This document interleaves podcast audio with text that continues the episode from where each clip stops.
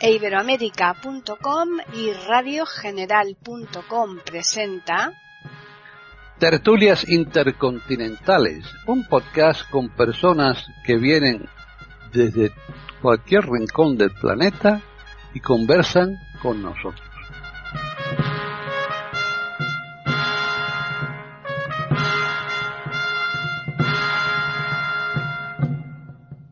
Bienvenidos un día más a tertulias intercontinentales en iberoamérica.com. Soy Paqui Sánchez Galvarro y hoy vamos a continuar la charla que ya iniciamos la semana pasada, pero que mm, no pudimos darla por finiquitada porque el contenido era muy muy amplio y había muchos aspectos que no habíamos tocado y eh, decidimos hoy reanudarla, además que hoy también se incorpora la doctora René Escape, que la semana pasada no pudo estar. Así que hoy que estamos todos al completo, vamos a ir ya saludando a los eh, contertulios que tenemos aquí hoy. Devis Oneto, que está en Italia. ¿Qué tal, Devis? Hola, muy buenas a todos. Es un placer saludar a los contertulios y a la audiencia de este maravilloso podcast. Para mí es un placer estar con todos vosotros. Realmente muchísimas gracias. Seguimos con Hilario Alonso. ¿Qué tal, Hilario? Muy bien, aquí dispuesto a, entrar en liza. muy bien. Y eh, ahora vamos a saludar a Jorge Muñoz, que está en Chile. ¿Qué tal, Jorge? Eh, Hola, queridos amigos de esta tertulia. Espero que disfrutemos el tema y podamos sacarle el máximo provecho. Pues sí, yo creo que sí, seguro, vamos, estoy segura que sí. Y ahora le toca el turno a la doctora René Escape, que hoy yo pues tendrá mucho que decir porque ella ya conoce lo que se dijo aquí, así que ella eh, está en las mismas condiciones que, que el resto, o sea que sabe perfectamente cuál fue el contenido anterior. ¿Qué tal, René? ¿Qué tal, Paquita? ¿Cómo estás? Un beso grandote para ti, un beso grandote para todos los contertulios.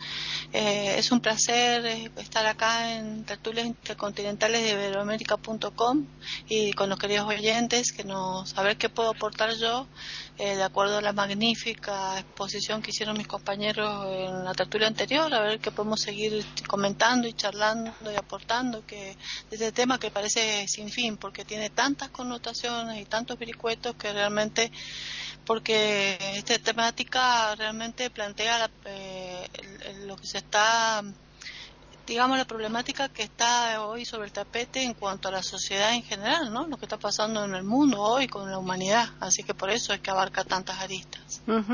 Y ya finalizamos la presentación yéndonos a Colombia y saludando a María Eugenia de Hart. ¿Qué tal? Hola, Paqui. Y hola a todos mis contertulios. Con mucha expectativa y emoción por esta segunda parte que tal vez es el, casi que la piedra angular de las preocupaciones que estamos teniendo todos, personales todos, y de nuestros países, esto de pedagogía y educación. Así que saludos para todos y los que nos escuchan. Hablando con René mm, fuera de micrófono, ella me comentaba que la semana pasada había un aspecto que no habíamos tocado, que era el de la vocación. Ella después ya matizará y, y, es que hay determinadas profesiones que yo creo que hay que dar por hecho que la vocación es imprescindible, ¿no? Como puede ser el, meterse a religioso, ¿no? A cura, monja, tal, la medicina y la docencia. Yo creo que habrá más, ¿no? Pero yo creo que esas son imprescindibles porque sin vocación es muy difícil llevarlas a cabo, ¿no? Vamos a comenzar dándole la palabra a Davis. Bueno, hemos concluido la semana pasada la, discusión, dejando unas cuestiones sobre la mesa. En particular, Hilario, fuera de, fuera de micrófono, me preguntaba intentar tratar lo que es la escuela desde el interior. Bueno, la escuela desde el interior es un mundo muy complicado y vamos a, a intentar explicarlo. Yo tengo que entrar en el aula cada mañana, naturalmente, cuando voy al trabajo, así que con mi bastón voy con tranquilidad. Ah, llego a, la puerta y entro. Entro en el aula y encuentro unas 16, 20, 25 personas que a veces ni siquiera me saludan. Así que digo yo, muy buenos días, buenos días, señores, señoras y señores, buenos días. Y queda, quedaros cómodos, estáis sentados. Y yo digo eso, soy ciego, sí, pero no soy tonto. Digo eso sabiendo que no se ha levantado a nadie. Así que cuando se dijo la semana pasada que hay que distinguir, distinguir perdón, entre un docente que sea autoritario y un docente que sepa mantener cierta autoridad. Bueno, efectivamente, pero miren, los docentes autoritarios, por lo que sé yo, por lo que sé yo, en la escuela europea son muy pocos. Puede que me equivoque yo, no hice ninguna estadística, no, no tengo datos en las manos para decir cosas comprobadas en este sentido. Pero puedo decirles que una persona demasiado autoritaria, que por ejemplo maltraten a los chicos, que maltrate a los chicos, bueno, esta persona será despedida dentro de, de inmediato. De inmediato será despedida, de inmediato será ah, declarada sin la posibilidad de seguir con su profesión. Y yo os digo otra cosa, miren, no estará despedido, por ejemplo, un docente que llegue tranquilamente al aula, que se siente con su tranquilidad, que ponga una película para los chicos y que se ponga leyendo su periódico preferido. Eso nunca será despedido. Así que, como veis, eh, la docencia es un mundo muy complicado. Yo me encuentro, me encuentro en muchísima dificultad. Y la escuela, por, por, su, por su interior, es así. Es un, es un mundo en que los méritos, tanto de los docentes como de los alumnos, eh, no son totalmente reconocidos. Y eso ya está mal, porque eso significa permitirles a los chicos que piensen que la sociedad no premia el mérito. Y eso me parece como enseñanza, como docencia, una premisa bastante mala. Esa imparte Hilario es la escuela desde el interior, por lo menos como la vivo yo. Mira, yo no soy la Biblia, yo no te digo cosas que, que tú tengas que creer, yo te digo, te doy un testigo, es un testigo, simplemente un testigo. No es ninguna verdad, no es ningún, ningún, no soy la Sagrada Escritura. Yo nunca he, nunca he querido yo serlo, no lo merezco, no, no, no, no quiero serlo, no quiero, no me gusta. Yo, pongo, yo os doy un testigo, simplemente un testigo. Con respecto, ya que hemos hablado de Sagrada Escritura, yo sobre el concepto que decía Pac y luego nos lo aclarará René, pero yo os digo la verdad, yo nunca he sentido la vocación de ser docente. Yo la vocación de ser docente no la, no la siento, no, no, no, no creo tenerla. No sé qué es una vocación. A mí nadie me ha llamado, yo nunca he escuchado una voz, yo nunca he querido ser docente desde pequeño, no os digo la verdad, yo soy ciego y en cuanto ciego tengo una posibilidad bastante limitada de elegir una profesión. He intentado, por ejemplo, antes de hacerme profesor de filosofía e historia, a mí me apasionaba mucho el derecho, me apasionaba mucho la literatura clásica, el latín y el griego. El derecho lo he abandonado porque cuando estaba bastante joven yo no teníamos los suficientes recursos para trabajar como abogados, eh, por lo menos en Italia. El sistema jurídico no estaba computerizado como está ahora. No teníamos un sistema informatizado como ahora. Y con, con el latín y con el griego yo siempre eh, me he encontrado a gusto, pero que no teníamos diccionarios, por lo menos en Italia. Así que que me pongo a trabajar en unas asignaturas en que no me permitan consultar un diccionario. Eso yo no me lo no, podía hacerlo. Porque ya sabía que eh, mi punto de partida era un punto de partida más lejos de la meta con respecto a los demás. Así que yo A mí me gusta mucho la filosofía, claramente, a mí me gusta el pensar. Mm, eso sí me gusta. En este sentido, puedo decir, mm, siento en cierta manera una, una vocación. Me gusta encontrarle el sentido a lo que hago. Y eso me permite comunicarles a los chicos los que, lo que a mí me apasiona, lo que a mí me gusta. Pero yo nunca he tenido la vocación, yo no, he, no, no, sentí, no sentí la, la, vocación de ninguna forma. En todo caso, ahora dejo palabra y luego retomo el hilo. Muchísimas gracias. Hilario.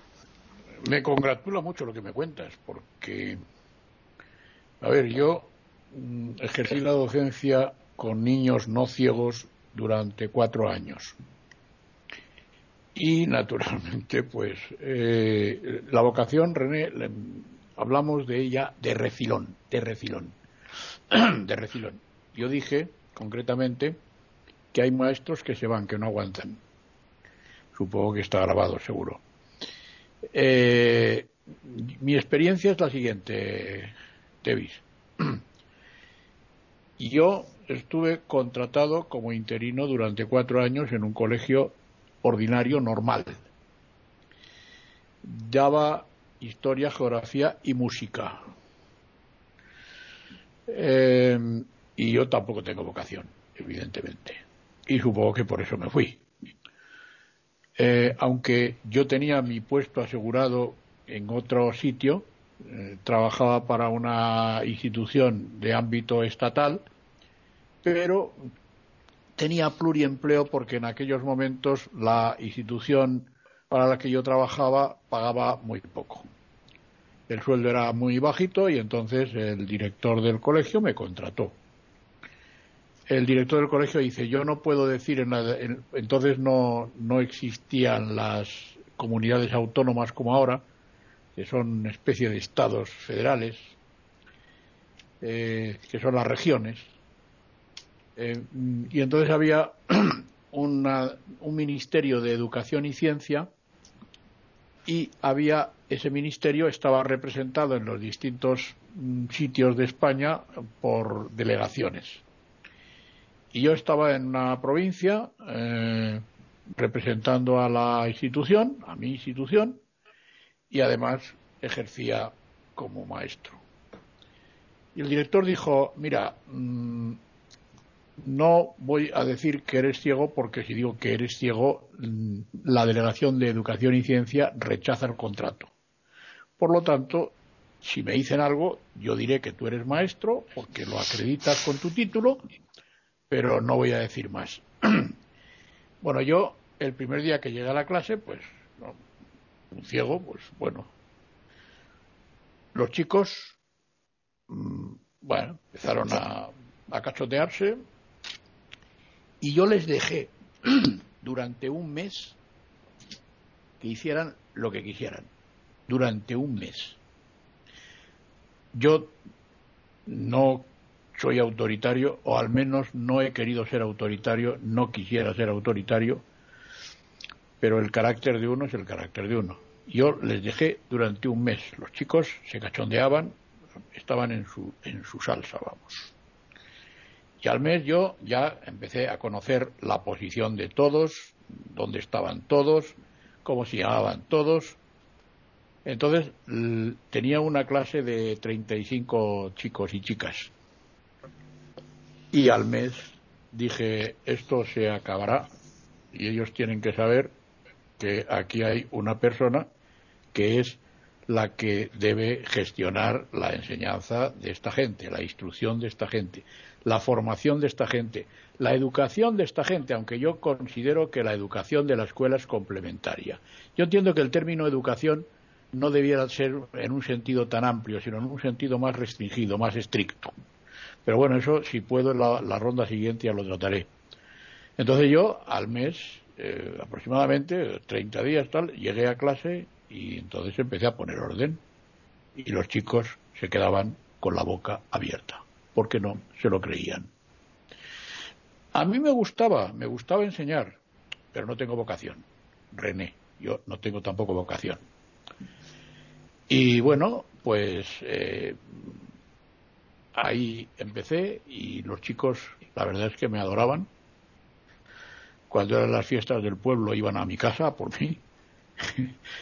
Yo soy muy saborío, tengo, ya lo sabe Paqui, soy más bien poco agrio, un poco ácido, no tengo, no, la verdad es que no, no, no tengo gracia, no sé. ¿eh? No, no sé contar chistes, no. Y además, cuando me cuentan un chiste normalmente no me suelo reír, no me, me puede hacer gracia, pero no soy un hombre de carcajada, de ja, ja, ja, ja, no, pues no. Soy así, soy como soy, ¿no? Y bueno, pues eh, mi experiencia en la clase fue muy rica, durante esos casi cuatro años, fue muy rica, pero yo no tenía vocación, no he tenido vocación de eso. Y además eh, me gusta vivir bien y, y fui a, a, ganar más dinero, aunque después empecé a vivir no tan bien. Pero eso es otro tema, eso es otra cuestión. Porque el oficio que yo mm, cogí que yo adquirí, que yo tomé y que empecé a desarrollar durante ya el resto de mi vida hasta que me jubilé, es un oficio eh, de muchos sinsabores y de muchísimos problemas y de muchos disgustos y ya pues no, no empecé a vivir tan bien. Ganaba dinero, pero, pero las cosas no, no son como uno quiere, nunca son como uno quiere. Uno tiene que intentar adaptar las cosas a su forma o adaptarse a las cosas. Pero bueno, ese es otro tema. Están escuchando tertulias intercontinentales en iberoamérica.com. Ese es otro tema. Jorge. Bueno, ya que partimos hablando de la vocación, tema interesantísimo, voy a señalar que siempre tuve clara mi vocación desde niño. Siempre amé el arte en todas sus formas. Yo pintaba al óleo y dibujaba y lo hacía excelente, no es por ser fanfarrón, eh, estudié guitarra clásica en el Conservatorio de Música y escribía desde niño. Por eh, mi progresiva pérdida visual tuve que ir dejando la pintura, después dejé la guitarra, ya no veía las partituras, eh, el pentagrama, pero mantuve la escritura a nivel puramente mental e imaginativo. No había computación, no podía coger el lápiz y el papel, pero seguía imaginando historias. Luego el instinto me dijo que tenía que jugármela por entrar en la vida como diera lugar. Recuerdo que el médico le dijo a mi padre, a mí, perdón, delante de mi padre me dio una charla, me dijo que yo era distinto a los demás niños, que iba a tener que estar en mi casa, no podía salir, y yo sufrí un ataque de ira y pensé para mis adentros, ¿qué se habrá creído hasta hoy que voy a pasar mi vida cerrado en una pieza? E hice todo lo contrario a lo que dijo el médico. Huyé, caí, me quebré los dos brazos, cometí centenares de errores, pero salí a la vida. Incluso me fui de mi casa, tuve muchos años fuera, me atropellaron, me pasaron muchas cosas porque el instinto me decía, si no aprendes a vivir, eres hombre muerto. Estudié Derecho en la Universidad de Chile, Pedagogía en la Universidad Austral, hice un diplomado en Ciencias Sociales en el Instituto Latinoamericano de Estudios Sociales. De modo que tuve la oportunidad de estudiar mucho. Pero me gané la vida con el derecho. Fui fiscalizador de la Dirección del Trabajo y trabajé con el derecho laboral. Pero nunca perdí el amor por el arte, que sigue vivito y coleando y lo agradezco. Y es lo que me hago actualmente, que es la escritura.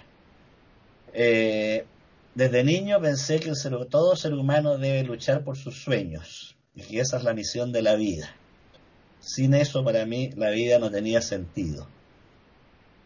En cuanto al aula y al profesorado, vuelvo ahora a esto, recuerdo el poco tiempo que alcancé a ir al colegio, porque como dije antes me eduqué en casa con profesores particulares, pero al poco tiempo había un gran respeto por el profesor. Cuando echaba al profesor al aula, decía buenos días jóvenes, todos nos poníamos de pie y saludábamos, buenos días profesor. Todo eso fue desapareciendo y la función docente, al menos aquí en Chile, fue cayendo en eh, un verdadero estado de desprecio por parte de la sociedad. Eh, llegó a tal punto que era mal visto ser profesor. Las familias evitaban que sus hijos asumieran esa carrera, que además en las universidades chilenas tenía un puntaje muy bajo, y por lo tanto se decía que cualquiera que le iba mal en la llamada prueba de actitud académica, que ahora tiene otros nombres, para postular a las universidades, si no podía quedar en lo que le gustaba, se metía a profesor. Y por lo tanto era evidente que había miles de malos profesores porque no tenían la vocación sus aspiraciones eran otras y como no quedaron en derecho, en medicina, en ingeniería, en arquitectura, se metían a profesores. De modo que el respeto que antaño existía en el profesorado y que hubo grandes maestros en la educación chilena, en la educación pública, desapareció completamente. Y la labor del profesor se tornó extraordinariamente difícil precisamente por esta caída en la, valoración de la profesión docente y en el respeto que merecía la función docente. Si a esto agregamos el desarrollo tecnológico que cambió radicalmente las relaciones humanas y los modos de convivencia, se tornó más difícil, ya que con la aparición de la telefonía celular los alumnos se dedicaban a jugar en clase con los celulares, a juegos electrónicos, sin poner atención a las materias que impartía el profesor, una total falta de respeto, al punto que hubo colegios que simplemente optaron por requisar los celulares cuando llegaban los alumnos a clase, guardarlos en la oficina y devolverlos al momento de salir para regresar a sus casas.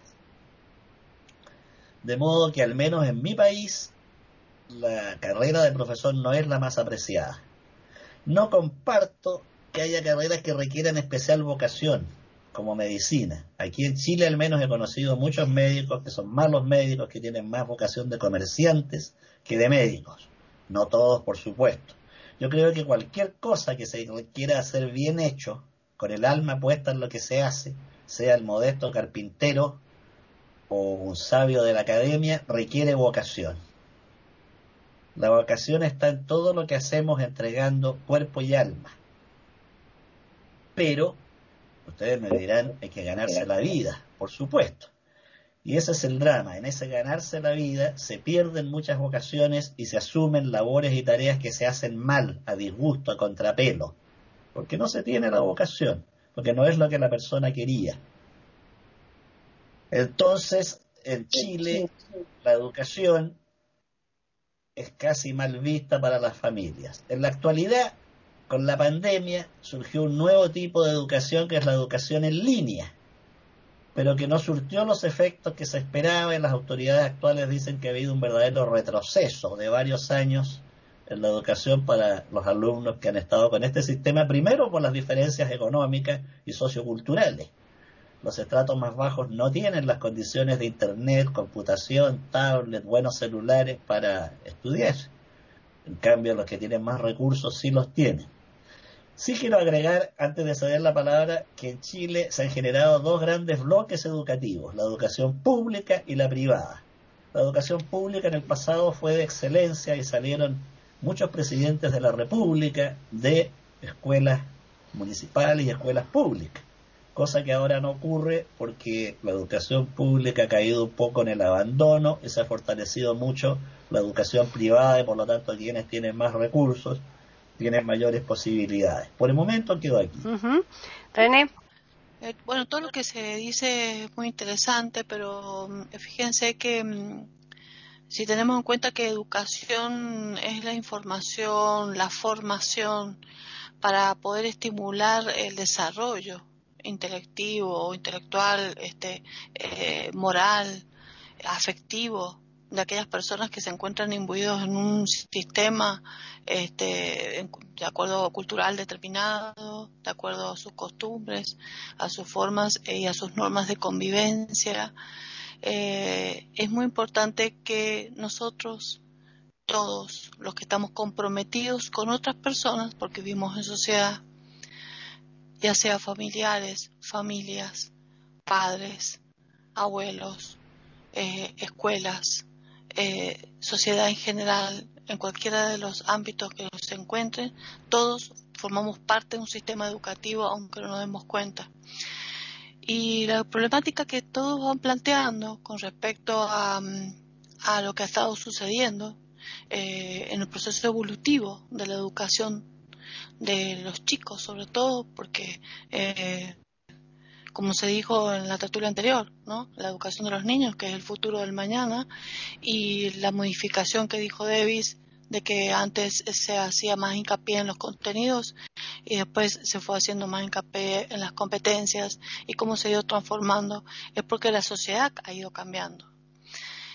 El problema no es que la sociedad cambie. Yo creo que la problemática principal que tiene la humanidad hoy en todos los pueblos, en todas las culturas, en el mundo entero, cada uno por supuesto con sus variantes, eh, está en que no hay, hay una disociación entre los cambios rápidos que han ocurrido con respecto a la adaptación que ha tenido el sistema educativo y la familia frente a estas modificaciones, esta, esta vorágine, esta rapidez que ha ocurrido en los últimos 50 años y ni que hablar en los últimos 10, 15 años, o sea, del siglo XXI. La vocación es un, es un arte, la vocación es un arte, la vocación es una capacidad maravillosa que puede tener algunas personas, no todas, eh, para, eh, eh, un, es como un llamado interior a algo, una afición que le atrae y que necesita canalizar toda su energía en esa actividad. Se puede tener una o varias vocaciones y puede la vocación no ser constante, sino modificarse hasta el último momento de morir. Uno puede tener una vocación toda la vida y hasta faltarle poco para morir puede cambiar esa vocación. Así que ustedes fíjense qué maleable, qué modificable que es la vocación. Ahora, la vocación para educar es una vocación muy especial y no todas la poseen, como bien lo han dicho entre todos acá. Entre todos han ido colaborando para decir Hilario con el asunto de la huida de los docentes, este, Davis con respecto a los docentes que se sientan al leer el diario y a poner un video, eh, este, como lo ha comentado Jorge recién con respecto a los a aquellos que lo único que les interesa es la parte de dinero o que no les quedó más remedio porque fracasaban, porque no eran capaces de ejercer sus profesiones como profesionales per se, entonces se encontraban en las condiciones de tener que ser docentes porque no les quedaba más remedio para ganarse el pan. Eso es tristísimo, porque un verdadero docente, y por supuesto que el mundo es el problema del mundo, siempre ocurrió lo mismo en el mundo. El problema eh, que existió entre la necesidad de ganarse el pan, de sobrevivir, de mantener una familia, de consumir y de, y de a su vez si el trabajo que se tiene es redituable o no. Entonces, tener una vocación docente, nunca un verdadero docente de, vocación, de alma, ha sido redituado ni compensado en la historia de la humanidad. No creo, no creo ningún docente verdadero se haya hecho rico. Porque el que realmente es docente, el que realmente tiene vocación profunda de docente, no le interesa, su, es totalmente altruista, no tiene nada de egoísmo, es capaz de dar su alma, todo su conocimiento, eh, su interior, su pensamiento, lo que aprendió sin egoísmos para que ese, esa persona a quien está cediendo parte de sí lo supere inclusive, sin celos, nada, lo que aprendió y lo que aprendió por experiencia propia, si es capaz de transmitirlo. Ahora, ¿quién es capaz de transmitir un conocimiento, un contenido, una enseñanza, una información, una formación, una instrucción eso no cualquiera. Hay que tener una capacidad especial, didáctica, y para poder transmitir el conocimiento. Y no es fácil, nada fácil. La UNESCO ha dado unos pilares muy interesantes con respecto a, a lo que es la enseñanza y el aprendizaje. Y es que es importante aprender a que los chicos o, las personas aprendan a aprendan a, o sea, conocimientos, a saber, hacer, personas, hacer, a hacer y aprendan a convivir en sociedad. Y nosotros eh, no esperamos que la enseñanza y la educación sea para eh, eh, académicos ni para eruditos. No, La enseñanza va en todos los estamentos, hasta en el campo, hasta aquel que le enseña a dar la tierra a otro, es útil porque nosotros cuando nos sentamos a comer en la mesa y nos servimos un plato de comida, esas verduras que comemos, esos lácteos que tenemos al abrir el refrigerador, eh, pasó por alguien que ordeñó la vaca o que manejó las máquinas para ordeñar, alguien que cosechó cultivo en la tierra, es decir, todo lo que existe en el mundo, nada es para desmerecerlo, pero todo aquel que aprendió una actividad, un oficio eh, o algo a nivel académico o científico excelso, no importa, desde abajo hasta arriba, todos necesitaron a alguien que les enseñara. Y si esa enseñanza fue hecha con amor, con, afecto, con cariño, con, con desinterés, para que esa persona sea y quiera aprender para ser una persona realmente útil a sí mismo y aprenda a ser alguien, no importa en qué nivel, porque todos somos útiles en esta cadena, máquina inmensa que es la humanidad, con cada uno es un engranaje perfecto que encaja perfecto, eh, todo sería mm, estaría marchando bien. Pero ¿cuándo empieza a no marchar bien? Empieza a marchar bien cuando empiezan a haber cambios sociales muy importantes con la tecnología, con la ciencia, con, la, con el sistema de Internet, con la computadora, con la televisión, con todos los medios informáticos, con todo el sistema que tiene un detrás e intereses perversos, con la corrupción, con un montón de cosas que hace que los valores que se transmitían anteriormente ya no encajan. Entonces hay una disociación. ¿Por qué? Porque la familia tenía una estructura y ahora tiene otra. Ya, ya hablamos de familia en su momento, ¿no? Y hablamos de comunicación en su momento. Y acá en educación incluimos familia y eh, debemos incluir comunicación, porque en la comunicación está el educando, está el, canal y está el, educador. Y si hay alguna falla en el educador o una falla en el canal o una falla en el educando, eh, eh, no va a haber enseñanza, ni va a haber aprendizaje, ni va a haber educación.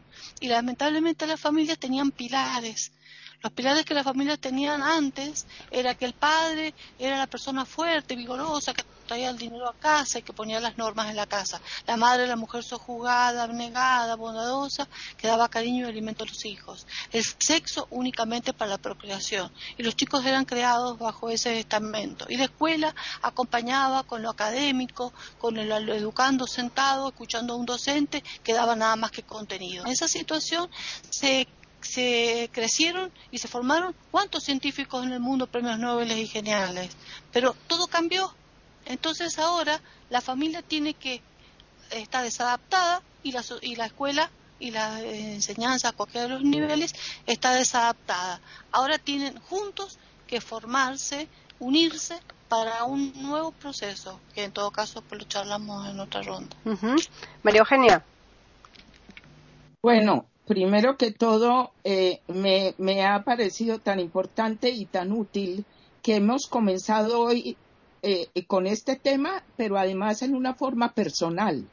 Cada uno, sobre todo eh, los tres primeros, han estado hablando de su propia experiencia, de la parte personal, y eso me gustó mucho porque aterriza el para qué de la educación. Finalmente, no es de abstracciones aunque las hay, aunque hay teorías, pero es también la práctica. Entonces, resulta que lo que yo voy a decir ahora es una respuesta a mi amigo Hilario, que la vez pasada dijo que la que no me, pues que sin molestarme, pero que era idealista con mucho cariño, y yo me quedé con eso por dentro diciendo, tengo que darle una respuesta a Hilario, pero tiene que ser muy bien pensada.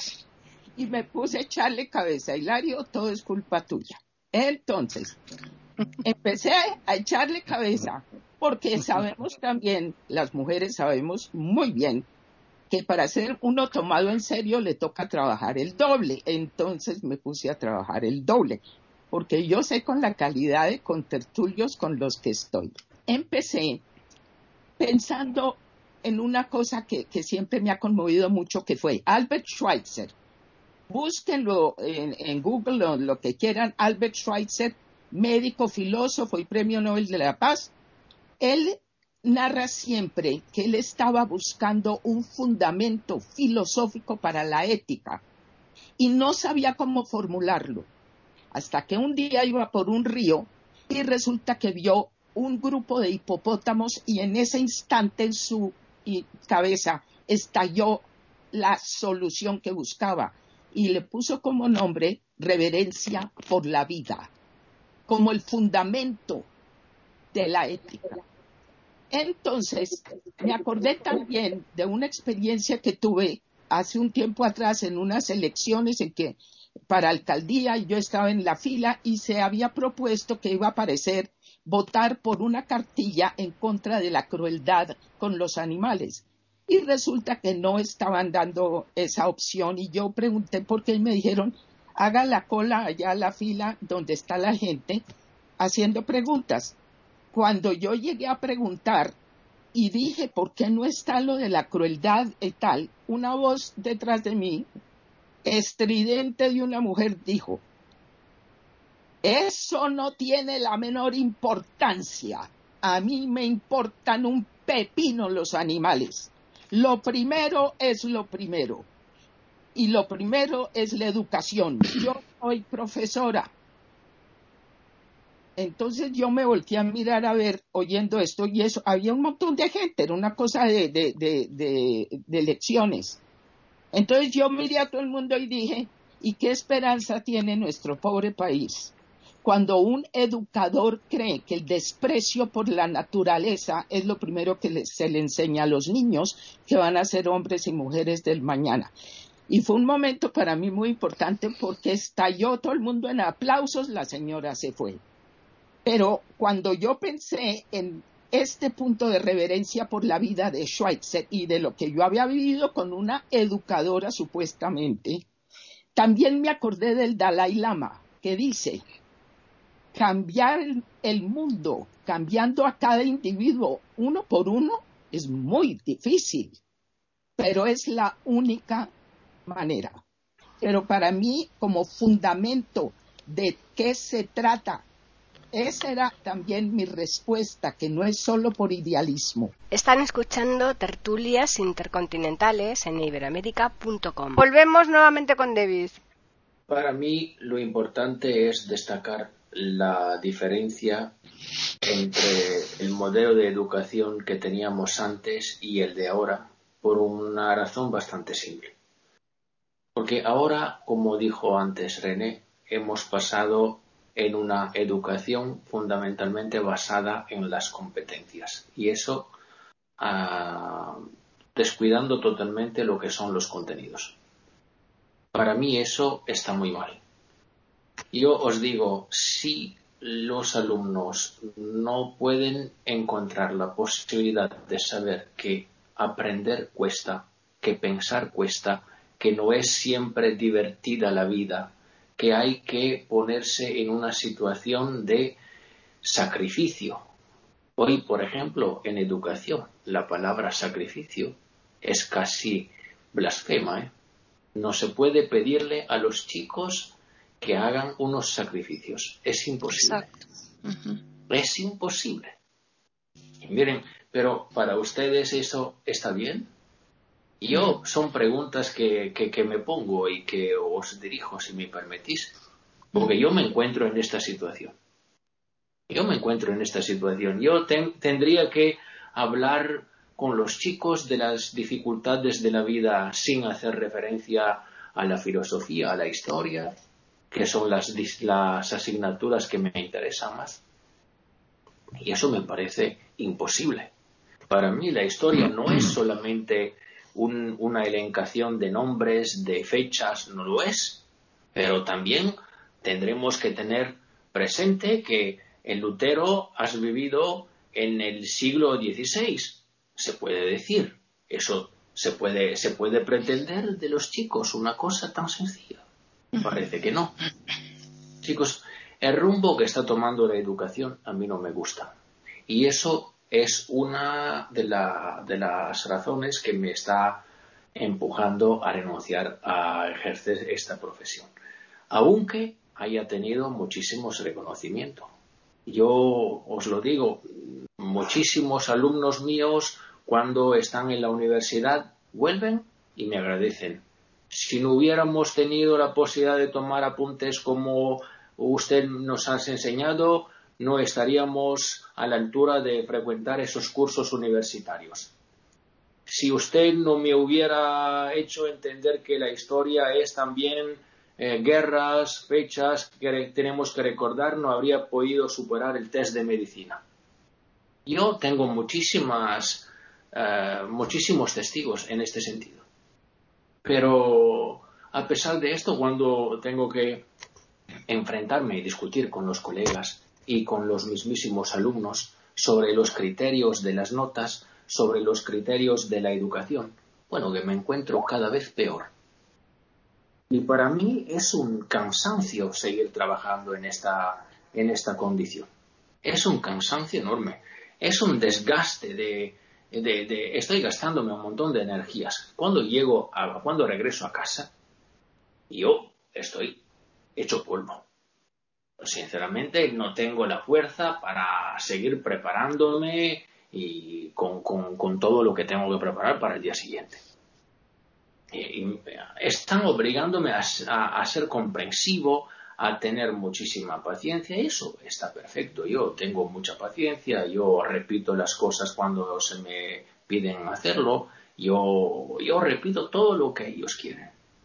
Pero, por ejemplo, cuando yo tengo que pasarme unas horas para poner unas notas en el registro electrónico de la escuela, a mí, ¿quién me dice que puedo hacerlo el día siguiente, que puedo tomarme la vida con tranquilidad?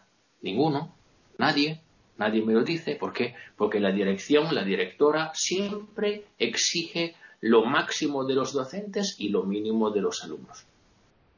Esa es la escuela de hoy, Hilario. Te la estoy intentando describírtela por adentro. Yo también tengo chicos que ven. Y miran, cuando me ven, normalmente están calladísimos. Pero después de, un rato, cuando entro en el aula, como te repito, y se levantan. Y con los celulares, con los móviles, llamámoslos como, como queréis. Eh, dan videos, se ponen a, grabar con videos y, cosas de este tipo, lo decía antes Jorge.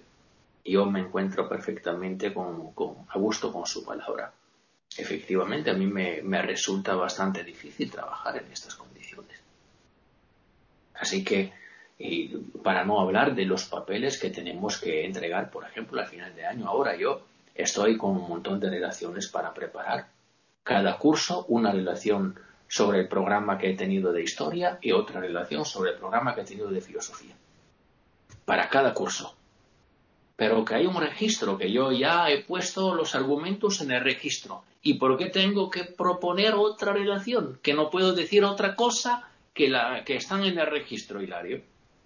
¿A qué te sirve? Eso se llama trabajar para nada. Yo lo siento, pero la vocación a trabajar para nada, estoy contento de no haberla, de no tenerla, perdón. Porque eso es una paradoja. Una persona no puede tener motivación para llegar al día siguiente fresco en el aula, preparado, contento de estar con la gente, si el día antes ha tenido que trabajar para nada. Eso es un discurso bastante básico, me parece. Esa es la escuela del día de hoy. Así que hay que tener conciencia de que la gente está trabajando para nada. Porque como mínimo, en el momento en que se trabaja, no tenemos ninguna posibilidad de tener un, una eco por parte de los chicos. No se puede tener una eco. No puedo ver en concreto el trabajo que estoy haciendo. Y eso cuesta, cuesta muchísimo y pido disculpas por el desahogo hace dos palabras. Bueno, eh, está genial porque es que estás plasmando eh, el aula de hoy día, porque claro, nosotros todos los que estamos aquí eh, lo tenemos ya bastante lejos. Yo me dedico a la docencia y te voy a decir que cuando yo, yo lo dejé ya sí que estaba en una situación, ya se perfilaba esta debacle ¿no? En donde el profesor estaba prácticamente desautorizado ante el alumno, ante la dirección del colegio, ante los padres, con lo cual era el que siempre estaba en la cuerda floja. O sea que si eso ha ido a peor, pues francamente no me extraña eh, que estés tan indignado porque es para estarlo y más. Así que, Hilario. Sí. Eh, a ver, María Eugenia. Amiga mía. Hola. El, idealismo es algo eh, que está ahí y que es, de alguna manera, el que hace progresar al mundo. No sé si en buena o mala dirección. A veces en buena dirección, a veces en mala dirección.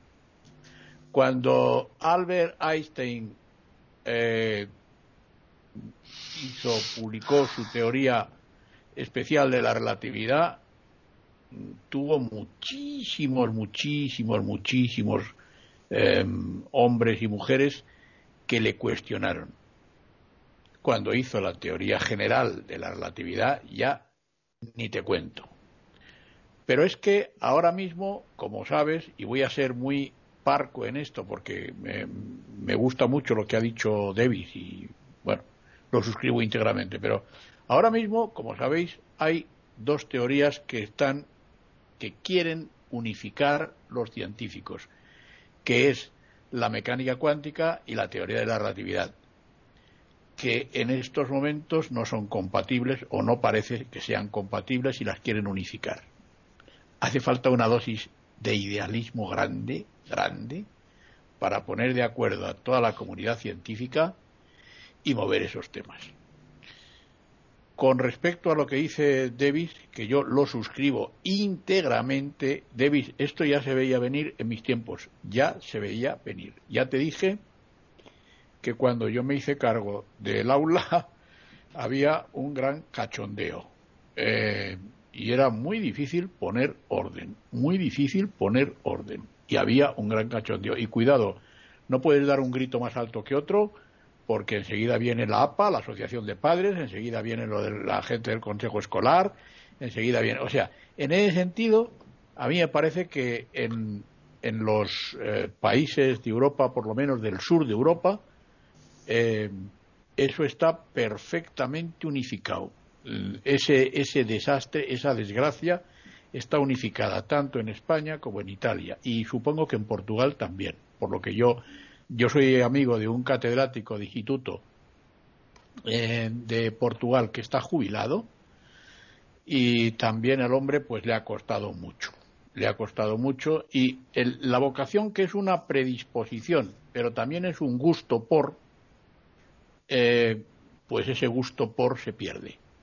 Se pierde muchas veces pues porque, porque las cosas no van bien, porque uno no está a gusto y cuando, está, cuando uno no está a gusto ya no es gusto, ya es disgusto. Y entonces la vocación evidentemente pues se pierde. Yo estoy de acuerdo en que eh, los contenidos se pierden. Y yo, con respecto al concepto de educación, pues es que eh, la educación, ¿qué es la educación? La educación es eh, convivir la, convivencia con los demás, saber convivir, saber relacionarse, tener unas pautas de conducta que satisfagan a la sociedad en la que yo vivo, al entorno social del que yo formo parte. Esa es la educación.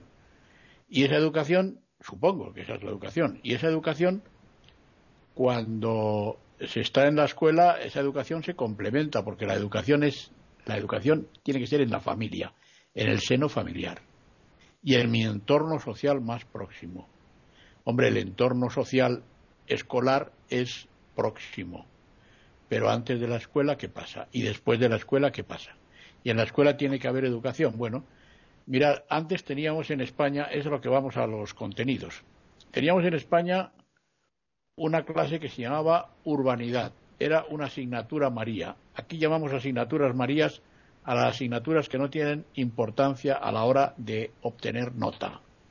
Decimos que, decimos que son asignaturas marías. Bueno, eh, la clase de urbanidad era algo aséptico, desprovista de contenidos ideológicos.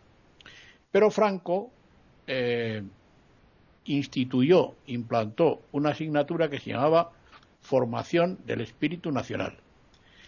Y en, la enseñanza secundaria esa asignatura se llamaba Formación Política, de altísimo contenido ideológico.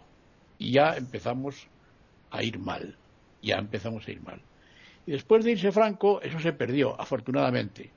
Pero ahora el anterior gobierno socialista, el presidente Zapatero, implantó una asignatura que se llamaba Educación para la Ciudadanía, de altísimo contenido ideológico también, y eso ya va mal.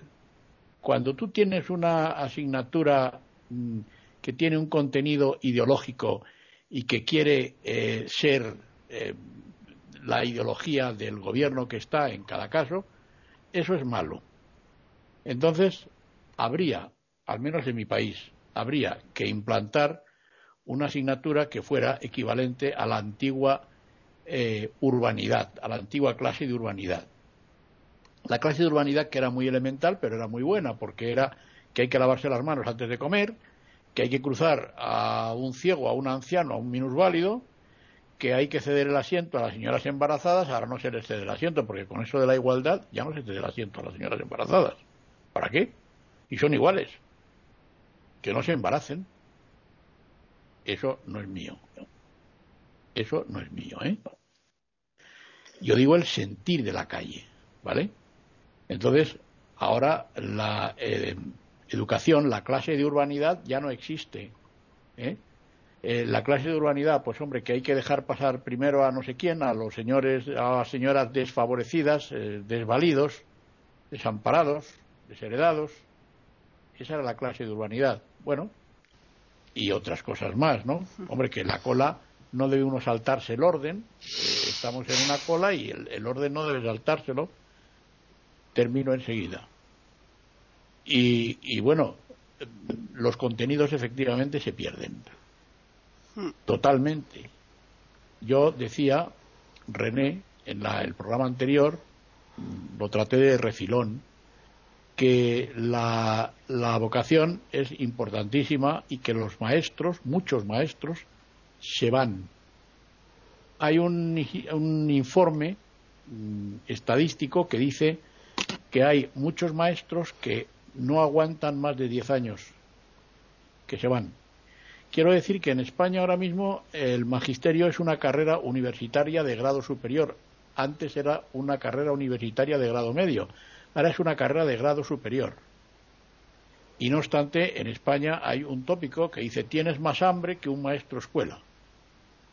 O sea que esa vejación, esa discriminación de los maestros parece ser que eh, está en todo el área latina, por lo que decía Jorge, ¿no?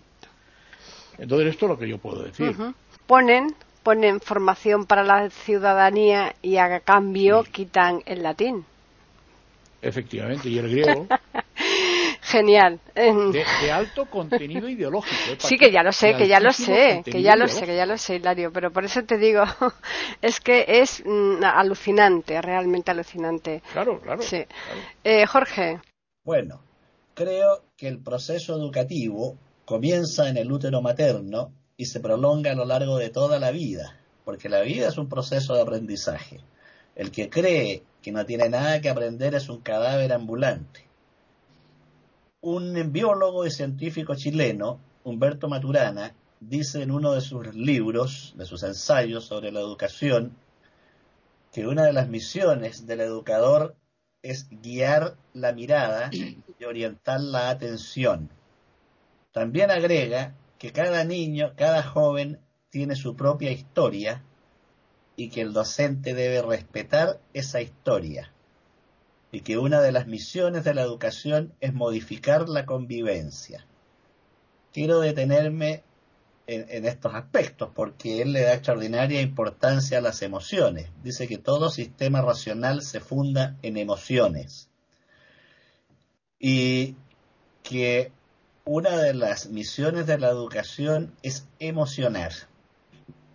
Y tal vez está aquí, no digo el único, pero uno de los factores de la apatía de los jóvenes por la educación y el abandono del ámbito escolar. Tenemos una educación que no consigue emocionar.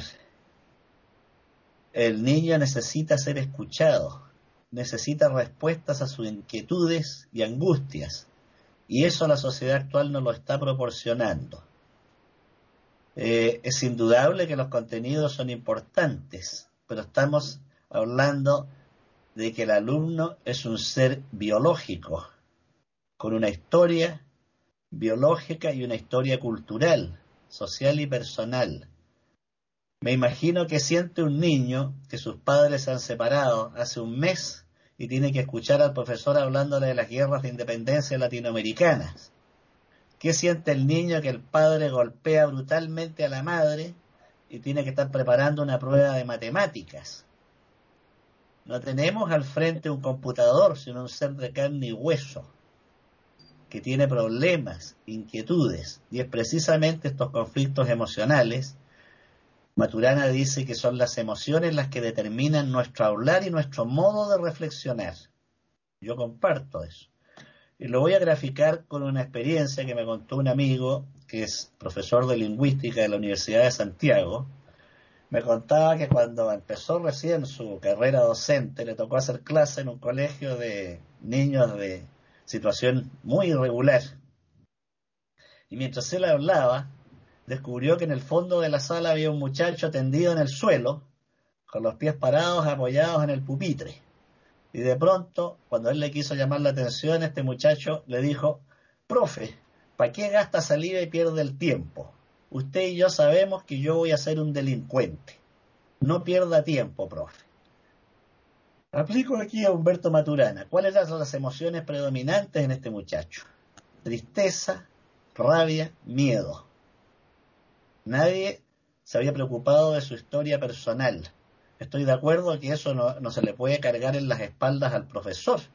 El profesor que tiene que preparar y corregir pruebas, hacer planificaciones, informes, atender a los apoderados, tiene ya bastante mochila encima, como nos explicaba Davis, ¿no? la desilusión que él siente. Pero resulta que la escuela, el aula no está en el vacío, no es un sistema cerrado, es un sistema abierto que interactúa con el medio social, político, cultural. Y si esa sociedad no responde a las necesidades emocionales de este ser biológico que las tiene desde que nace, tanto así que un, una guagua, un ser pequeño, un bebé, que no es acogido emocionalmente y es maltratado puede morir, puede no prosperar ese organismo. Bueno, entonces mal va a la educación en un mundo, en una sociedad donde la competencia, el éxito, el dinero es la única finalidad y no las historias personales de cada individuo que van como la sombra pegada a su cuerpo. Por lo tanto, el problema de la educación no se va a solucionar ni cargándole la mano a los profesores, ni arremetiendo contra la apatía y desinterés de los jóvenes y los niños, porque ambos, profesores y alumnos, apoderados y escuela, están inmersos en un medio, y es ese medio el que está fallando. Si falla, el continente obviamente se afecta al contenido. Por otra parte, es necesario que la educación se reevalúe y readecue a nuevas situaciones. Un mundo donde la tecnología tiene un rol preponderante, no puede seguir educando como hace 50, 60 años. Un mundo donde un sujeto parado aquí en Chile, apretando un par de teclas, se entera de lo que ocurre en Moscú, Pekín o Madrid, tiene que producir cambios en la familia, en el barrio, en la escuela. No podemos seguir como antes. La historia es un continuo que no se detiene, no solo la historia humana, la historia biológica, la historia natural. Aparecieron dinosaurios y ya no existen, aparecieron continentes que ya no existen y probablemente unos que conocemos ahora van a desaparecer. El movimiento, el flujo es constante, lo que pasa es que no lo notamos, pero esas fuerzas aparecen cada cierto tiempo ya sea en revoluciones, en estallidos sociales, en periodos de apatía, en guerras, en pandemias como las que estamos sufriendo. El mundo que vamos a tener después de la pandemia ya no va a ser el mismo que teníamos antes. El trabajo en línea va a seguir en muchos países y eso va a modificar a su vez la familia, ya que tener al padre y la madre encerrados en una pieza con el mouse en la mano durante varias horas va a producir efectos al interior de la familia. De modo que no podemos hablar del cambio del aula y del colegio en forma aislada. Está todo interrelacionado. Por lo tanto, es fundamental el cambio social para que podamos mejorar la educación. Yo recuerdo acá cómo ha cambiado al punto que cuando el profesor decía ya, háganme para la próxima semana un análisis del Lazarillo de Tormes. ¿Qué hace el alumno? Se mete a internet, aquí hay una página, me imagino que allá también, que se llama Profesor en línea, otra que se llama Rincón del Vago, y busca el trabajo ya hecho, lo imprime y lo lleva. Cero esfuerzo. Pero no porque ese alumno sea un cretino, sino porque tiene herramientas que le permiten hacer eso. Entonces él dice, si las tengo, ¿por qué no las uso? Ah, que estás haciendo un mal uso. Bueno, pero ustedes me lo dieron. Yo no vine aquí, usted me trajo a este mundo. Yo nací porque hubo una pareja que me trajo, una familia que me albergó, ¿no es cierto? Una familia que me dio el computador, me dio el tablet, me enseñó a usarlo, y entonces no me reprochen que lo use. De modo que lo que tiene que cambiar para que cambie la educación y para que cambie el individuo, como decía el Dalai Lama, tiene que cambiar también la sociedad. Hay una acción recíproca entre individuo y colectivo social. Ninguno de los dos actúa en forma autónoma y separada. Se van interrelacionando y afectando. Por el momento quedo aquí. Bien. Están escuchando tertulias intercontinentales en iberoamérica.com. Eh, René. Bueno, totalmente de acuerdo con lo que dice Jorge, realmente es justamente lo que iba a decir yo, este, cuando terminé mi discurso anterior. Eh, yo, creo que Debbie, por ejemplo, no es que no tenga vocación. Pienso que Debbie lo que tiene es rabia, bronca, porque la vocación que tiene de enseñar no puede producirse como él hubiera anhelado o hubiera deseado. O sea, no es lo mismo dar clases eh, eh, con las ganas de... de, hay, eh, René, René, hay eco. Eh, no sé quién eh, tiene por ahí abierto algo. A ver, habla ahora, René. Eh, pienso que está este, molesto, débil, porque se encuentra con una situación donde no puede él transmitir el conocimiento que quiere para la clase y no encuentra en esa comunicación al receptor adecuado, eh, preparado y dispuesto para poder obtener esa, ese conocimiento que él le quiere impartir. Entonces, eh, justamente por todo esto que estaba hablando eh, Jorge, la sociedad ha cambiado, la familia ha cambiado, eso ha hecho que eh, hay un problema de adaptación de la familia y de las escuelas con respecto a la sociedad. Por eso es que no se puede ya impartir los conocimientos en contenidos como era antes de BIS. No se puede porque no lo permite el sistema de social. Lamentablemente no, no, eh, no va a ser posible. Esa, esa, esa enseñanza eh, tipo academia que había antes no se puede transmitir porque los métodos que hay ahora eh, justamente han ido de, con la informática y con todos los métodos cibernéticos y todo, y la ciencia y la tecnología han modificado. Y por otro lado eh, las familias están modificadas, hay violencia de género, hay una gran problemática este, dentro de lo que es eh, la estructura familiar, como hemos hablado antes de familias. Este, entonces los chicos ya no son los de antes ni tienen la base para que la escuela pueda apoyarse en la familia. Ambos, escuela y familia, deben hacer una unión. Yo me acuerdo que yo, bueno, fui docente hace muchos años atrás, o sea, hace 25 años, pero en aquel tiempo me acuerdo que ya empezaron con los cambios porque acá en Latinoamérica lo que tenemos, no sé si pasará lo mismo en Chile, es eh, un reflejarse como en el espejo de lo que pasa en España o en Europa. Entonces los errores que se cometen allá se vuelven a cometer acá. Entonces este eso de estar como docente frente al aula eh, impartiendo un conocimiento y transmitiendo un programa que había que cumplir de contenidos, lo encontrábamos con que eh, ya no existía más sino que había que construir el aprendizaje en base a los conocimientos previos que tenía el alumno. Entonces ya existía con que el profesor ya no enseñaba eh, dando conocimientos, sino que el profesor se convertía en un ordenador de conocimiento. O sea, en base a lo que los alumnos, eh, había un tema X, bueno, en cuanto a lo, que los alumnos sabían, se armaban grupos que competían unos grupos con otros, grupos de tres o cuatro, se acabó el, hasta el pupitre individual, empezaron a hacer las mesas, se sentaban tres o cuatro por mesa y deberían trabajar con sus computadoras o con libros y buscar la información ellos y ellos investigar. Y así iban a aprender mejor, porque decían que cuando uno se ponía frente al aula a hablar, los chicos no escuchaban, escuchaban una grabación, una música, una radio, eh, se divertían entre ellos, se pasaban papelitos, mensajes, ponían los pies arriba del pupitre, eh, imitaban un animal, eh, se ponían todos a reír en el fondo del, del aula. Es decir, e, esa, esa, ese respecto áulico que había antes, se acabó hace mucho tiempo ya y cada vez peor, cada vez peor.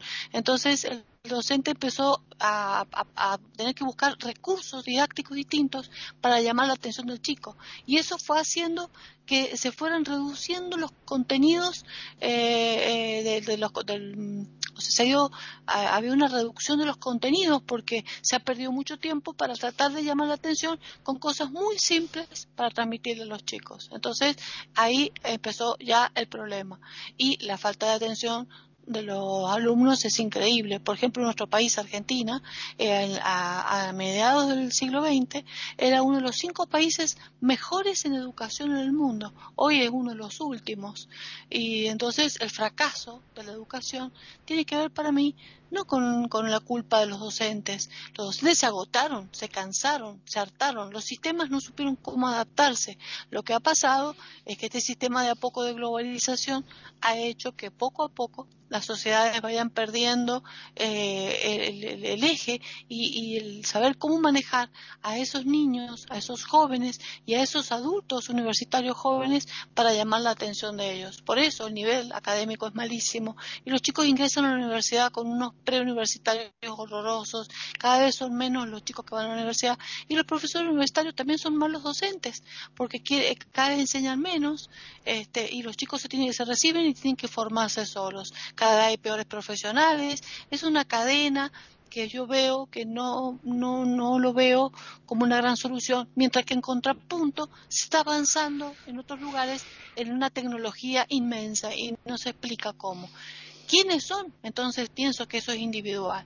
Que el que tenga interés en aprender será una cuestión individual, será una cuestión personal. Ya veo que no va a poder ser una cosa generalizada. En todos los países me parece que ocurrirá lo mismo. Hay que tener mucha paciencia, por supuesto, pero me imagino Davis, que está, que es joven, que está eh, frente al aula, cómo se encontrará frustrado porque todo lo que él aprendió como docente para poder transmitir ese sistema ya no va y no sabe cómo hacer para que el, alumno pueda este, eh, adquirir sus conocimientos. Mientras que, si nos ponemos a pensar, la educación debería ser maravillosa y debería ser lo más bello que esté al alcance de todos nosotros, porque es modelar, es formar, es construir, es agrupar, es formar un ser humano desde, que, desde que nace y lo irle estructurando su ética, su moral, su mente, su, su conocimiento, su, para que pueda tener libertad, porque a medida que adquiere conocimiento tiene posibilidades de elegir si la persona es ignorante, es cuando se le, es cuando comete errores, es cuando fracasa, es cuando eh, em, lo estafan, es cuando, en cambio, el conocimiento, eh, mientras mayor conocimiento pueda adquirir eh, y mientras más educación tenga, mucho más posibilidades de libertad va a tener para saber hacer buenas selecciones en la vida, para él y para la sociedad. Entonces, esta paradoja que se está formando es un problema social in situ, ya mismo está sucediendo, ya en el mundo, y no, no sé en manos de quién puede estar una solución. Eh, sinceramente, no sé en manos de quién. Eh, María Eugenia. Bueno, fíjense que entretejiendo todo lo que estamos diciendo, eh, tal vez vuelva a plantear por qué yo empecé hoy con con la idea de lo que se está viendo en mi país, pero yo sé que en muchos más, como la piedra angular que tenemos que revisar profundamente para todo lo que está pasando en la forma amplia de las de los países.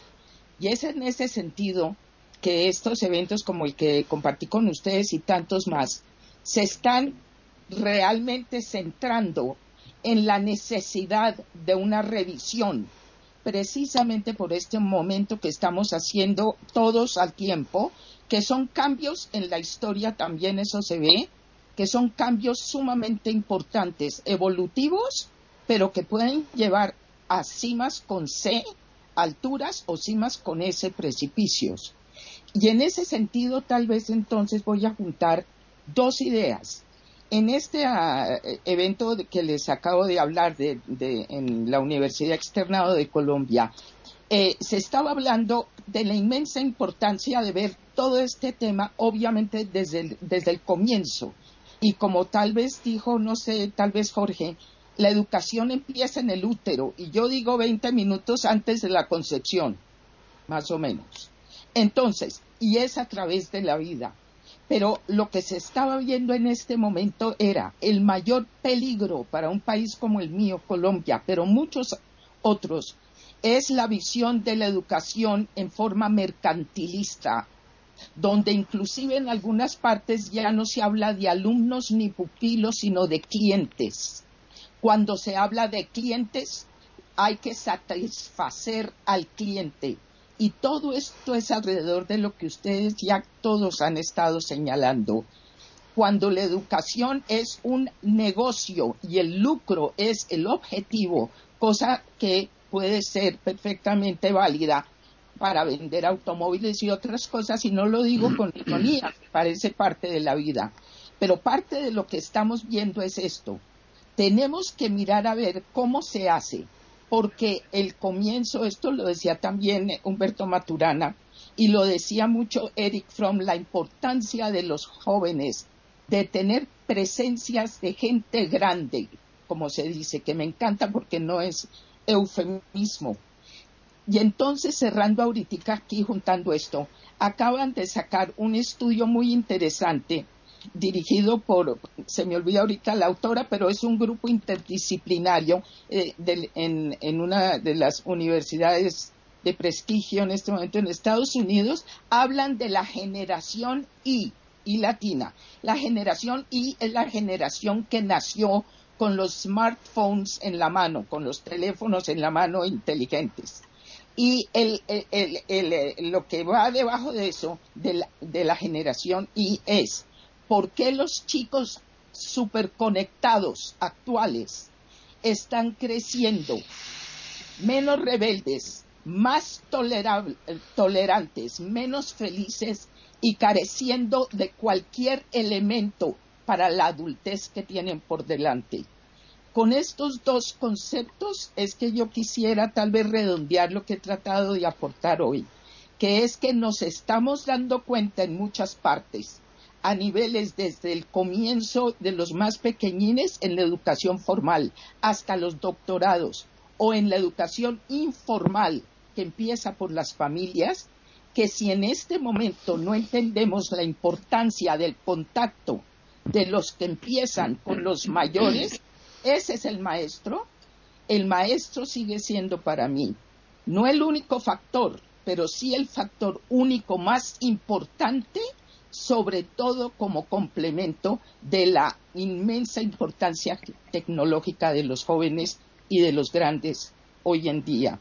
Lo dejaría ahí. Muy bien, pues vamos a hacer ya a modo de resumen muy rapidito por parte de todos, pues eh, dar una secuencia sobre lo que para vosotros eh, habéis eh, considerado como tema fundamental de la educación de hoy día y que por supuesto eh, tiene tanta importancia como que le hemos dedicado dos programas. Así que, Davis, empiezas tú. A ver, yo tendría muchísimas cosas para, por decir, pero bueno, intento hacer un resumen. A mí me están obligando más o menos a dedicar muchísimo tiempo a las fragilidades de las personas. A personas que por la pandemia o por razones personales están hasta autolesionándose, ¿no? están haciéndose daños desde un punto de vista físico, con, con, agujas, con, con, con cualquier cosa, con bolígrafos, están lesionándose los dedos, están haciendo cosas impresionantes. Y eso eh, tendría que ser un problema de los profes. Vosotros entendéis perfectamente que eso no tiene casi nada que ver con, con el saber, con la cultura, con la educación. Eso significa ser involucrados en un problema más grande que nosotros. Yo no tengo competencia psicológica. Yo no soy psicólogo. Yo no puedo, no puedo ocuparme con la necesaria objetividad de personas que están psíquicamente mal. Eso tendría que ser un problema de la familia y parece que la familia está destruida. Eso tendría que ser un problema que ser un problema de las de las de, las de la sanidad, pero parece que para la sanidad la situación no es suficiente para una intervención. Y eso cae por encima de las espaldas de la escuela. Yo no sé si eso es justo o no es justo. Yo os digo, la frustración es bastante grande, porque esa persona ha sido aprobada por su dificultad, o, será aprobada por su dificultad. Y no os hablo de una situación que yo haya vivido recién, recientemente, pero es una situación que ocurre en muchísimas escuelas. Ahora concluyo con una provocación mientras que nosotros estamos intentando suscitar emociones, mientras que nosotros estamos intentando hacer que las personas con fragilidades puedan conseguir exactamente la mismísima meta de los demás, China está prácticamente militarizando la cultura y está eh, obligando a las personas a un trabajo y a una cultura prácticamente de una forma casi militar. Y yo no sé si eso es correcto o no, pero sé con bastante certidumbre que así está eh, eh, mm, prácticamente muriéndose el Occidente. El Occidente, si sigue así, con esa mentalidad, con esa cultura, no puede andar con China, no puede ser no puede concurrir con China de ninguna forma y de ninguna manera. Y en efecto ya el sobrepaso de China a los Estados Unidos es cosa que ya está hecha. Y yo creo que la cultura es la base que ha permitido y que está permitiendo a China de sobrepasar los Estados Unidos. Esa es mi opinión. Hilario. Uf, no, no, no, bueno, no, no, no, me da tiempo a decir nada. Mira, yo entiendo que a China mm, lo que su, su partido comunista es bastante sabio, bastante inteligente y ha adecuado su, su situación a las necesidades que tiene. Y se ha abierto a se ha abierto al capitalismo. Y entonces el presidente de China eh, que me parece que se llama Xi o algo así pues eh, él dice que hay un país dos sistemas. Y entonces ellos han abierto la mano de manera que la gente pues pueda circular pueda acampar por su respeto siempre que no se metan con el control de las grandes economías, que esas las va a controlar siempre el país y las está controlando el país. Y efectivamente les va bien, les va bastante bien, sí, claro. Sobrepasan a Estados Unidos, probablemente, sí, no les va mal. Hay que reconocer que no les va mal. No me hagas propaganda ideológica porque no te lo voy a consentir, dice el gobierno. Aquí la única propaganda ideológica que funciona es la mía, pero no me hagáis más propagandas ideológicas porque no las voy a tolerar. Y le va bien, y le va perfectamente. Otra cosa que yo entiendo y que no hemos hablado es del fracaso escolar que está dentro de lo que dice Davis, pero también de lo que dice Jorge. Eh, Jorge ha dicho sabiamente que el medio pues no se adecua a la educación y la educación no se adecua al medio. Es decir, el soporte pues es otro. Y entonces yo creo que el profesorado sobre todo el profesorado de primera enseñanza y de enseñanza infantil, que es al que yo más conozco, tendrá que eh, actualizarse. Y para eso, naturalmente, él no se va a actualizar solo, hay que actualizarle. Las autoridades en los programas de educación, los programas escolares, tienen que hacer que el profesorado se actualice, que el profesorado se recicle y que el profesorado pueda mm, adecuarse a las necesidades del alumnado y, en definitiva, de la sociedad a la que a él le toca educar. Para mí eso es fundamental, eso es básico. Y el profesorado eso no lo hace, no por su culpa, él no tiene la culpa de eso, es porque no se dan los medios para que eso se produzca. Es decir, los programas de los distintos ministerios de educación no lo contemplan o no lo contemplan suficientemente y entonces el profesorado no se recicla, no se forma. El profesorado tiene que estar actualizándose, como tiene que estar actualizándose un ingeniero, como tiene que estar actualizándose un médico, que tampoco lo hacen, ¿eh? Ojo. Pero bueno, pero es así. Es así. Y en el caso del profesorado que están teledirigidos, porque el profesorado enseña de acuerdo con unos programas y con unos contenidos que ya le dan, que ya le dan, pues eh, eh, eh, esos contenidos y, y esos programas no contemplan ese reciclaje del profesor, esa formación del profesor. Y yo diría muchas cosas más, pero no da tiempo. Pues no, francamente y, penosamente no. Jorge. Bueno, Napoleón Bonaparte dijo, China es un gigante dormido, cuando despierte temblará el mundo. Y efectivamente es un gigante y ya despertó. El 90% de los productos que compramos son made in China. Es el único país que se da el lujo de tener un régimen comunista en lo político y capitalista en lo económico. Y por supuesto que va avanzando a ser el amo del mundo. El filósofo, escritor y político chino Lin Yutan elaboró una tabla muy interesante para examinar la idiosincrasia de los pueblos en base a cuatro variables. Ellas son espíritu práctico, o sea, el realismo, idealismo, sensibilidad y buen humor.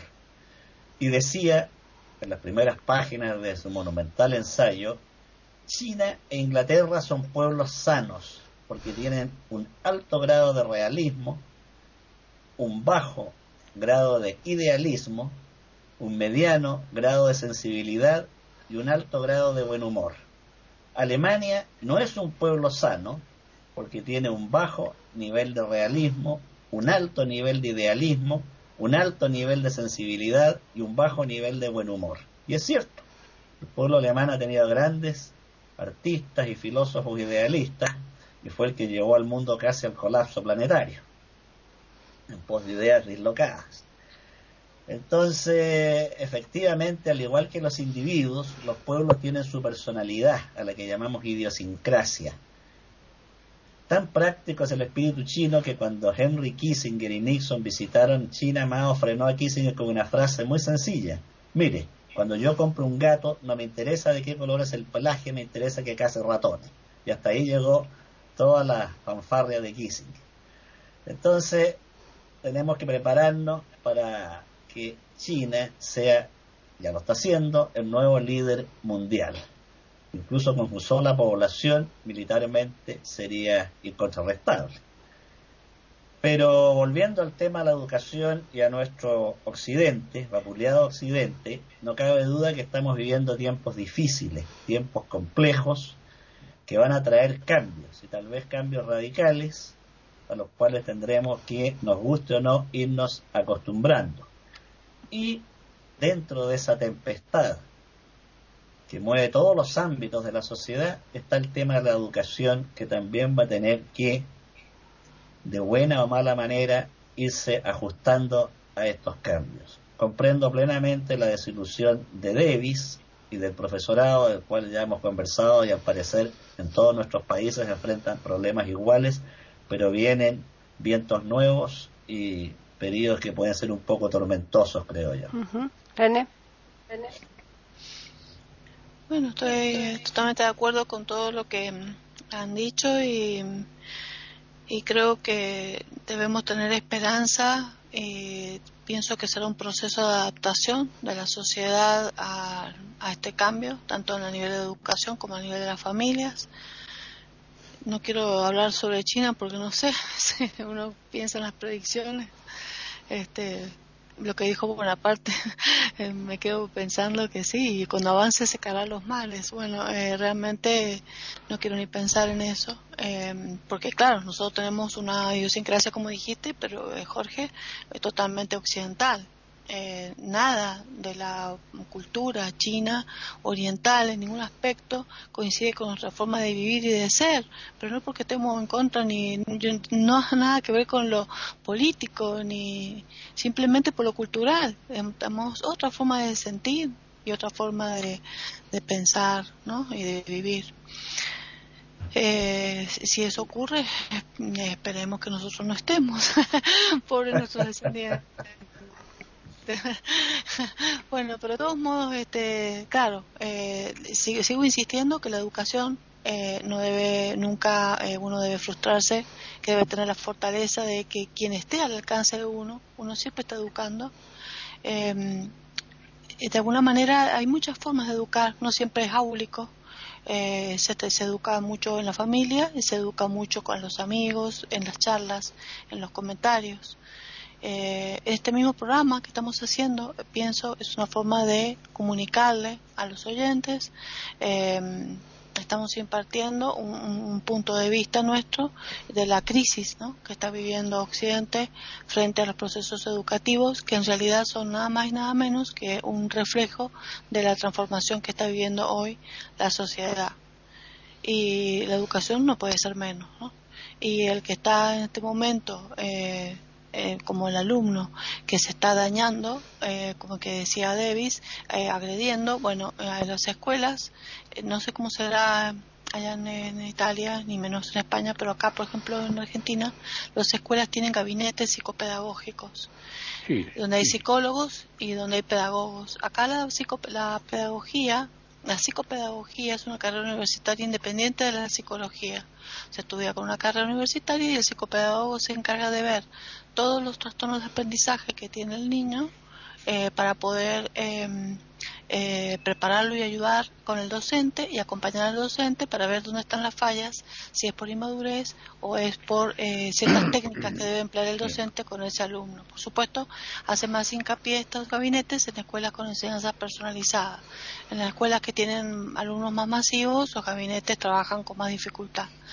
Eh, y si no, las familias tienen que llevar al niño que tiene trastornos de aprendizaje por una indicación docente a un pedagogo que le ayude a ver dónde están las fallas en el área de la matemática, de la ciencia, lo que etcétera, etcétera.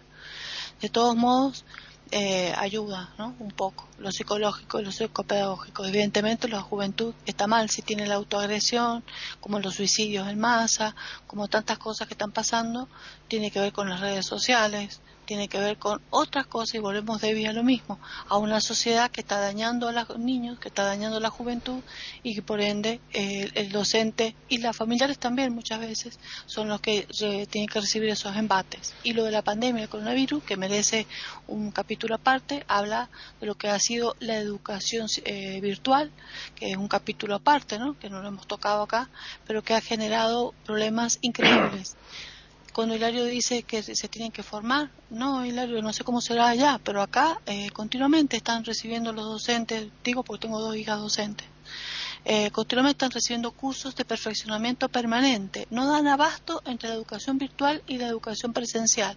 Y preparando, y no tienen sábado, ni domingo, ni noches, ni mañanas. Todo el tiempo están preparando y preparando cosas y trabajos para los chicos, adaptando material para los chicos con trastornos de aprendizaje, para los chicos con trastornos o defectos o deficiencias, para los chicos que tienen problemas en el hogar, para los niños que tienen familias que no tienen eh, recursos económicos para poder acceder a la virtualidad. A lo mejor hay un solo computadora en toda la casa o un solo celular móvil en toda la casa y tienen que esperar que el padre llegue a la noche para que los chicos se puedan comunicar con el material que los docentes le enviaron.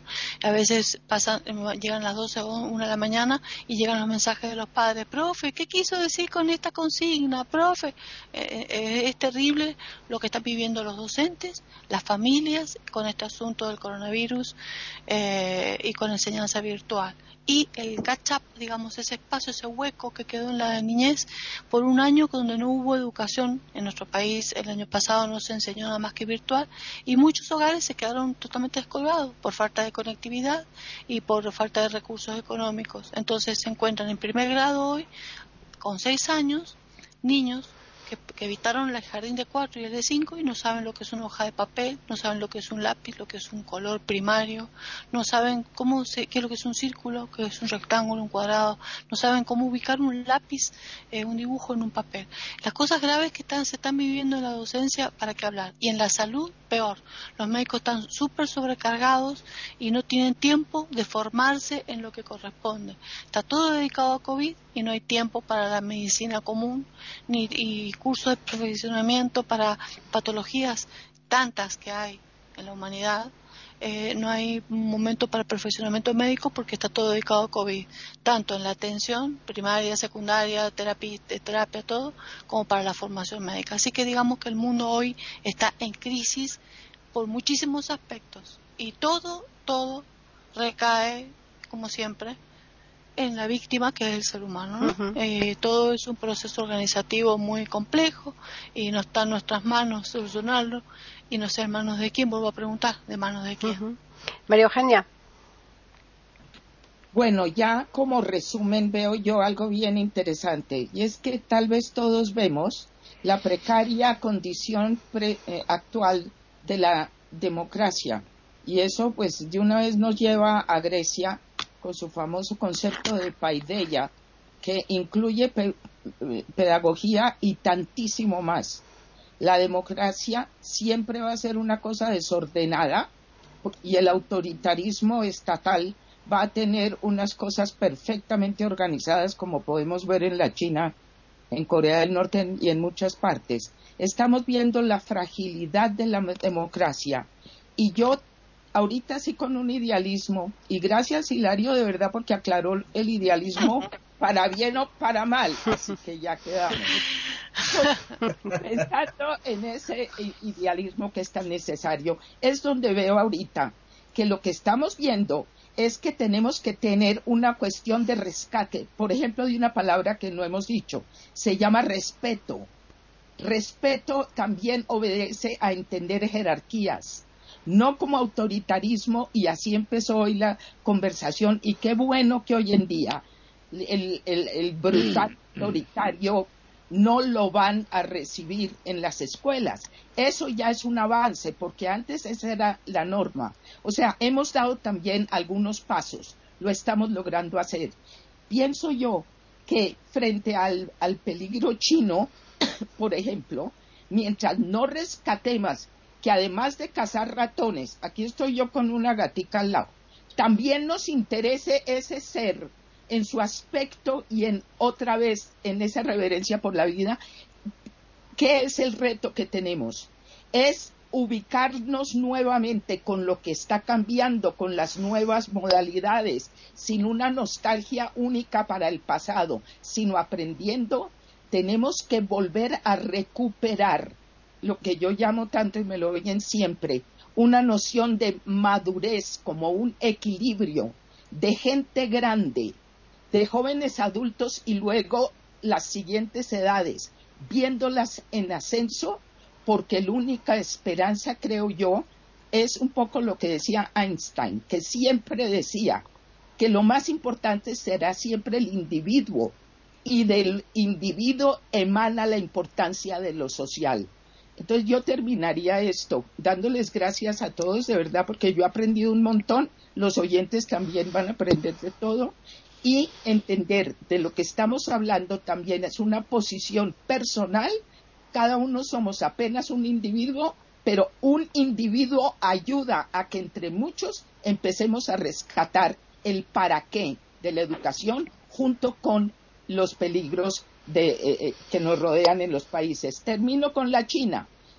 La China, en la China se decía que la definición de crisis es peligro más oportunidad. Eso por ahora tal vez se les ha perdido con tanto militarismo y tanta cosa tan aterradora. Pero Occidente ahorita tiene una oportunidad. Si no la aprovecha, se embroma, por no decir una palabra más gruesa. Y con eso termino. Pues como siempre ha estado fenomenal estas dos tertulias que hemos dedicado a la educación, a la enseñanza y que la hemos tratado desde distintas parcelas. Por supuesto que seguro que nos van a quedar muchas, muchas todavía por tocar, pero eh, por lo menos para que los oyentes hagan una idea de la temática que hemos traído aquí a tertulias intercontinentales, pues para nosotros ya es suficiente. Agradecer siempre la atención de los que nos escuchan y, por supuesto, la presencia de nuestros contertulios. Y vamos a finalizar recordándoles el correo donde nos pueden escribir, que es tertulias@eiberoamerica.com y también el Twitter eiberoamerica con las iniciales EI y la A de América en mayúsculas. Les esperamos aquí el próximo lunes en iberoamerica.com con una nueva tertulia intercontinental.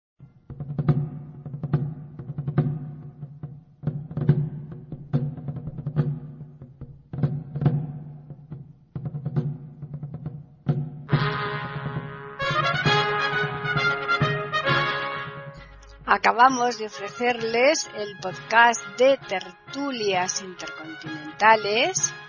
Aquí en iberoamérica.com y radiogeneral.com. Regresen la semana que viene para un nuevo episodio. Hasta la próxima semana.